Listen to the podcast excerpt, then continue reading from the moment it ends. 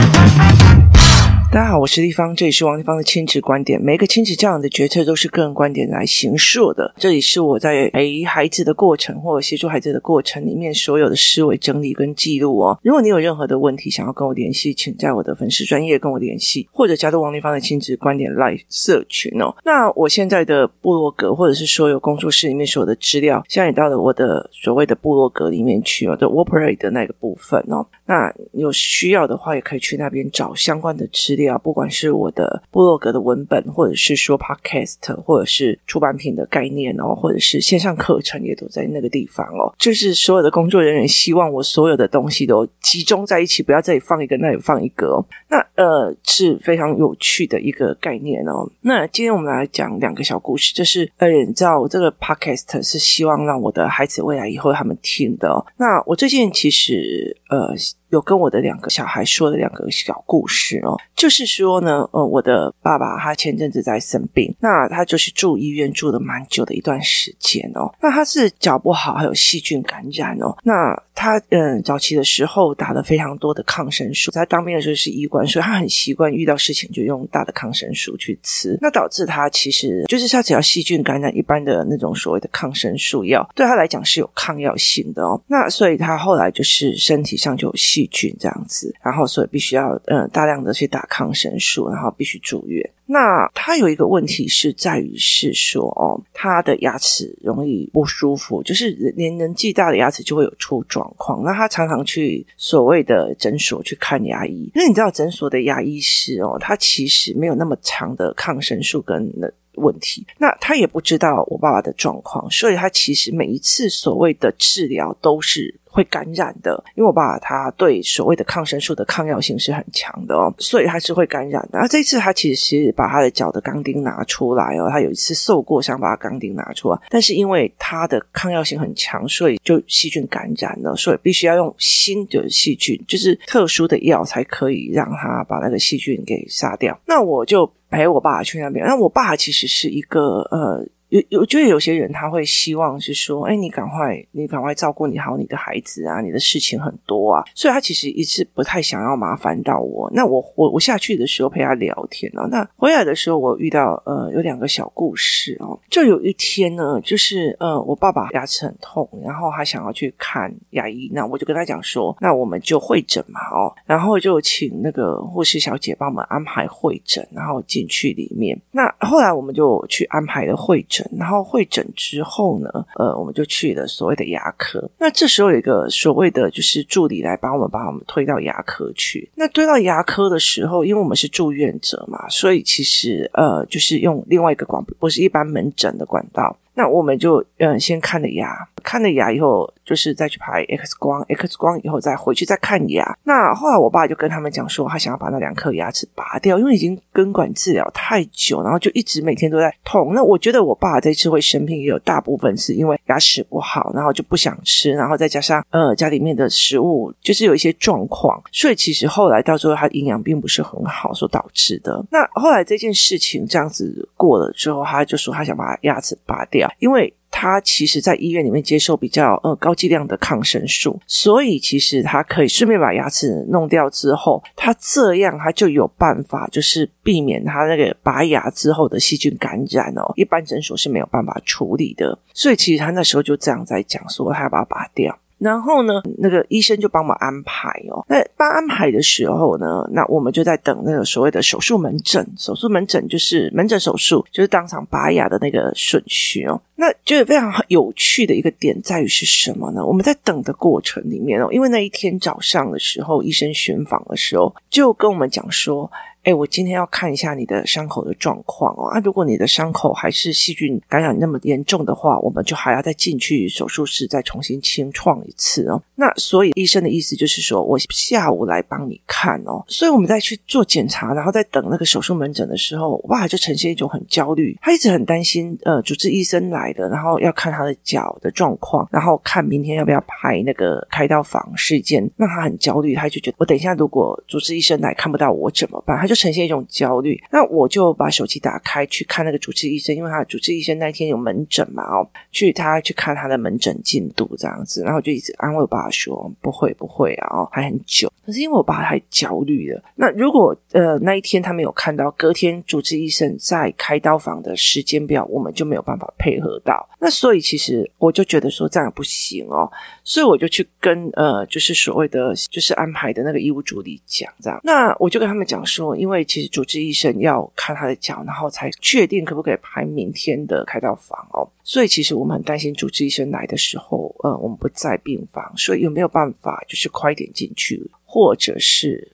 另外安排？那他那时候就很不耐烦，就说：“我跟你讲啊，上面很多人在排队了，我跟你说怎样怎样怎样啊，你们哦也不用这样子的。”因为我们没有任何号码，所以是因为是住院的人在看，所以其实我们没有任何号码，我们不知道排队要排在哪时候。他就他就说我们这很多人啊，你们不用再来讲啊，我不管了，我跟你的牙医师讲。然后他就打电话给那个我们的牙医师哦，就讲了一句说：你的病人呐、说哈、哦、去看主治医生哦，骨科比你们牙科重要啦，所以他不屑啦，他他不要今天拔牙。我说我从头到尾都没有这样说，可是他的语义就是这样。那那时候我就现在想说。有必要这样讲话吗？就是你有必要这样讲话吗？那其实我们后来把呃牙科的改到隔天去，那隔天他也跟另外一个阿嬷这样讲哦，所以那个时候我就觉得，那时候我哥来的时候就跟啊，反正哦一对打给哦啊，你就。这个人的性格跟对所有人都这样，所以你不是被针对的。所以我们在看这件事情是这个样子哦。那后来我们把时间隔到隔一天的时候，我就带着我爸回病房。回病房，你知道，我们一直是等，一直等，一直等，然后包括我们家人也过来，一直等，一直等，一直等，一直等。那我们都一直都没有等到主治医生哦。那照理说，他跟我们讲傍晚，他的门诊是早上，可是我在一直在看他的那个看诊进度表。那看诊进度表其实他的时间一直拖到非常非常晚，他真的看诊的人数太多了哦。然后呢，一直到我家人也回去了，然后已经很晚了，他七点半了吧。然后我终于看到他的看诊名单上面的人，刚好是看到的诊数跟他们搜的诊数是一模一样的。我就跟我爸讲说，他看诊看完了。那我爸就说，他一大早八点多就来巡病房，巡完病房去看诊。他说他不可能来。我知道，我跟你说哦。如果你跟你家人，我下午要来，就到了晚上都还没有来，然后你又傻傻的等，还为了他把很重要的东西都给他移到隔壁，还这样酸，你听好不好？被人家念，被人家干嘛？那以前我在照顾其他长辈的时候，大家大概。应该就会骂了，你听得是吧？拜托，叫我等，就等那么久了，医生还没有来，这样就会这样一直念，一直念，一直念哦。那好不容易，我就一直在外面，就是在那边旁边看，然后就看到主治医生远远的走过来，这样。那我爸那时候是讲说，都已经七点多了，那么累，整天那么累，应该不会来的。他，我就看到他来了，那我就进去跟我爸讲。那时候我爸第一句话，看到那个医生的第一句话是：“医生啊，真的很抱歉哦。”我今天帮你算一算，至少有三百位的人在等着你，依赖着你，希望你帮他解决困难跟问题哦。啊，你真的好辛苦，全部的人都指望着你，然后帮他解决问题跟痛苦这样。那那个时候，其实我就觉得说，这这也难怪我爸会在很多地方，就是大家这么心服口服对他哦。就是我看过很多很多的老人，他就说：“妈，给我干嘛叫我在那边等啊？等到几点还不来？那么大牌什么有的？”可是我爸一开口是说：“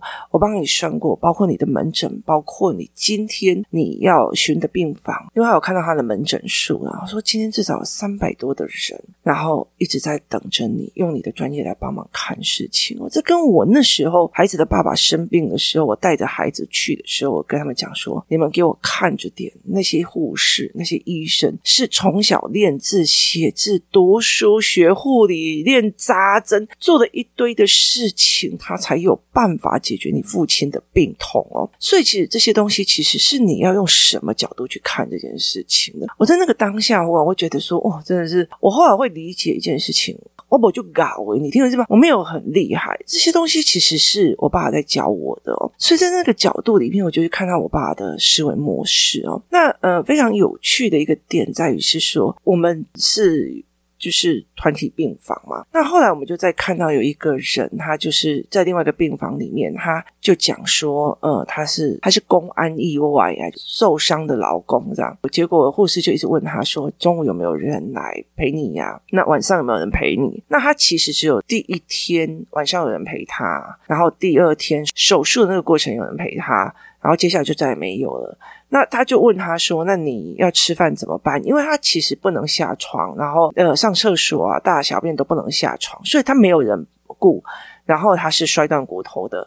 那后来其实他就说：“没关系，我不饿。”那他就说：“那你要不要吃医院？”他说：“不用，我没有要额外付。”另外的费用，那可能是他在工作里面所付出来的病痛，然后可能老板有帮他付这笔钱。可是问题像吃饭这种东西，就是额外的嘛，他就不要。那后来就非常有趣的一件事，我爸我爸一直在昏睡嘛，所以我就一直觉得说，哎，他在昏睡这样。那我不知道他其实整个就是隔壁床跟护士的话，他有听到，然后就问他晚上有没有人来帮，然后他就说没有，然后他就说，那你吃饭怎么办？他说我一天吃一餐就可以。那护士就讲了一句话说：“可是你吃药，诶，你吃药你不可以，你吃这么大的消炎药，你最好吃点东西，要不然你胃会不舒服。”那结果呢？因为我很怕我爸，我爸常常我买买给他东西，他就会骂我说我乱花钱什么的没有的，所以有有一次我就。下去买东西，然后要买给我爸爸。那那时候我用一个 APP，我用一个 APP 先点单，因为嗯医院的人很多，我就点了单。然后他因为开通那个 APP，他有送一个所谓的兑换的，那我就领取那个兑换。结果我本来点两个东西，然后来的是第三个哦。我就觉得，哎，你怎么是不是算错我价钱？为什么是三样价钱呢？那后来我才看懂说，啊，我本来等两个，原来那个兑换券是再多一个，那分量很多，那我就就不知道怎么办。那我回来的时候，我就会跟我爸讲说，哦，我下载那个 APP 竟然多一个什么的。然后我爸就指了指隔壁床，给我暗示一下，这样。那我就我就去隔壁，然后就跟他讲，不好意思哦，我啊多点了一个餐哦。爸很麻烦，因为我很怕东西坏掉哦。啊，可不可以麻烦你哦？拜托诶，搞个到家姐，就要帮我一个忙，帮我把这个便当吃掉哦。那啊，他就说啊，那不好意思，他说没有啊，不好意思，是是我不好意思，请你帮这个忙啊，就多点了啊，我也不想浪费食物，你可以帮我把它吃掉吗？他就给他，这样就是其实我们在谈的一个东西，就是你在处理这些事情的时候，你的说法是什么，你的角度是什么，所以这个概念是这样子放在一起的哦。那有一天呢，我就想起我有一天我呃负责在工作室里面的小孩回工作室哦，那。我们是这样子，因为我们的学校差不多是同一个学校，所以如果有一个妈妈在忙啊，另外一个妈妈在怎么样哦，那我们通常都会就是一起把小孩带回来，然后一起把小孩带走这样。那有一天我就是呃坐公车去学校，然后呢，因为小孩比较多，所以我们就三个小孩，所以我就想说有点下雨，那我就坐搭计程车回来这样子哦。那也很有趣的一件事情哦，就。有一个男生先下车，中间是一个男生，然后最后面是一个女生。就中间那个男生呢，就拿了一个外套给前面那个下车那个男生说：“哎，你的外套忘记拿。”那前面那个男生说：“哦，谢谢谢谢谢谢，我差点忘记了哦。”然后呢，那个中间那个帮他拿的外套那个。啊，我本来是不想帮你拿的啦，因为他挡住了我的路，所以我帮你拿。然后我就觉得非常非常有趣，我就跟他讲说：“你有没有想过一件事情哦？你随手把它拿下来，不管你前面在想什么，你都是被加分的哦。别人忘记拿，你帮你的好朋友，这是加分，就是印象加分的哦。可是你后面补那几刀，你你的那个好感值直接下降到零诶。就是你本来是一百，然后你的好感值瞬间降。我说你可以忍住那两句话不要讲，你没有加分也就算了，你可以忍住那两句话不要讲，要不然你的好感值瞬间跌落底哦。所以其实，在很多的概念里面，你在看那些事情的时候，你会理解的一件事情：你的说话、你的态度、你的语言，其实别人也在评判着你哦。这个思维，你这个概念，你是怎么样在做？那我其实，在孩子的身身上一直在学这一块哦，那怎么去跟孩子讲？怎么去跟孩子在做？其实我觉得在这整个过程里面，我们是在看人跟人哦。那包括是说呢，我到了那边之后，我的朋友怎么去，就是每天帮我送鱼汤、送鸡汤啊，或者是呃，我的哥哥就是堂哥是怎么在帮我们，就是帮我爸爸的，然后怎么陪我爸爸聊天的，怎么在做什么事情的？其实我觉得很多事情都在这一点一滴里面在看哦。那我觉得也跟我的孩子在聊，我孩子就跟我在聊说，其实或许就是因为阿公的这个思维模式，你在他身边，就是跟他聊天，你都可以聊到一些所谓的思维模式，所以才会那么多人很想要去协助他或帮忙他。那整个概念其实是一个非常有趣的一个论点哦。所以在这些小故事里面，我常常在跟他讲讲一些人生的小故事里面，我们没有在讲别人说好还是坏哦。我其实我有一次哦，我们在呃家里面，我们在谈某一个妈妈的状况的时候，呃，孩子的爸就说：“哎，你们是不是在讲那个妈妈坏掉，要把它弄走？”我说：“我说冤枉啊！”我后来其实很清楚的一件事情哦，我们在谈人的处事风格的时候，例如说好了，今天股票下跌，然后。有些人是选择卖，有些人是选择买，有些人是选择去做期货的，有些人是选择转什么。对我来讲，那是一个思维模式。所以这一个人在讲：“哎呦，拜托，好不好？那个你们住院医师比较重要，我们牙医师就不重要。”你讲这种话，我会觉得你是选择的这样子的处事方式哦。我我只会觉得。啊，你为什么用这种方式说话？我记得有一次，我跟我哥哥，我跟我哥哥两个人，就是呃，我堂哥哦，就是呃，他其实是一个非常有名的一个所谓的专业经理人。那有一次，我们一起去参加了我一个四姑姑的丧礼。那我们在回去的路上的时候，他因为我们是从台北下去，所以我们就说：“哎、欸，我们一起去坐公车啊。”其实我另外一个哥哥就跟我讲：“我帮你们再去高铁站。”我说：“高铁站太远了，你不要跑那么远哦。”所以我就跟他讲说：“那我们一起去坐公车，有直达高铁站的。”那就是他们把我载到了所谓可以搭公车的地方。可是我们我不太了解，就是原来有一些地方搭车的方位不一样，所以我们走到了某一个。公车站牌，然后我们就忽然再往后，就是我们忽然往后说：“哎，不是这个站牌这样。”那后面有人在排队，就是有人要进来，他就骂一句：“哎，先不要给哦，哎，不要进来哦。”你知道吗？就骂这样子。那我哥哥讲了一句话，其实让我印象非常深刻。他就觉得说，这一件事情有必要用这种方式说话吗？也意思就是说，你如果在讲黑狼那些很机车，黑狼那些很假掰，黑狼那些很罗马，跟。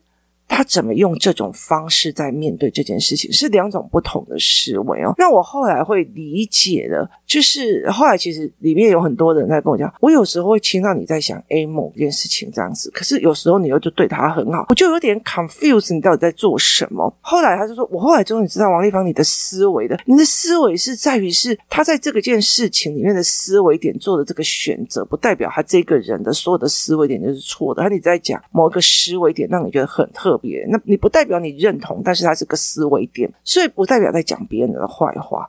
那所以在这整个概念里面，其实你是怎么去想这件事情的？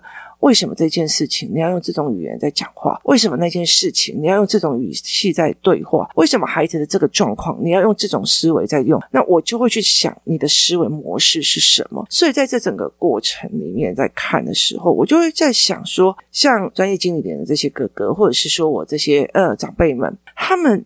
呃，我王家的人在处理事情，跟我妈妈那边在处理事情的方式是完全不一样。我妈妈以前就会觉得，哎，你的那个公狼拍我，然后后来其实才会在了解一件事情。我爸爸跟他们其实在在讲，原来他是这种思维模式，原来是那种思维模式。所以其实我们家有很多的人，像我儿子跟我女儿很喜欢听我们家的故事的很大的原因是，哦，原来这一个人的思维模式可以把兴趣变成这么大的一个生意场。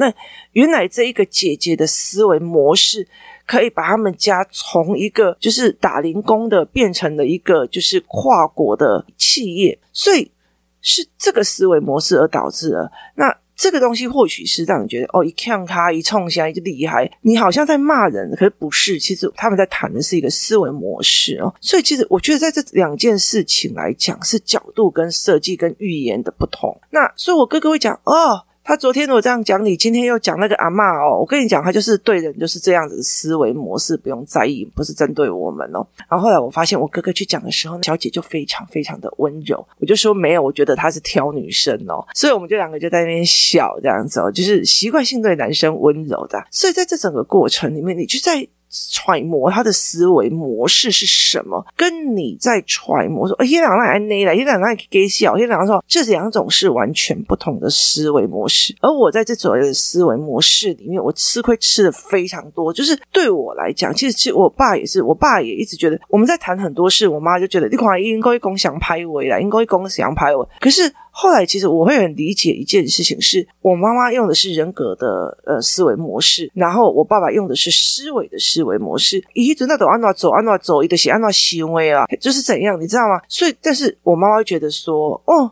你们在骂人家，你们在说人家是非，你们在怎么样？所以其实后来有一次，有一个人曾经问过我一件事情是：王立芳，为什么我在你的嘴巴里面在听你在讲案例的时候，我在讲人的时候，为什么我讲就是在讲八卦？你讲就是别人都不会觉得你在讲八卦。我说我也会啊。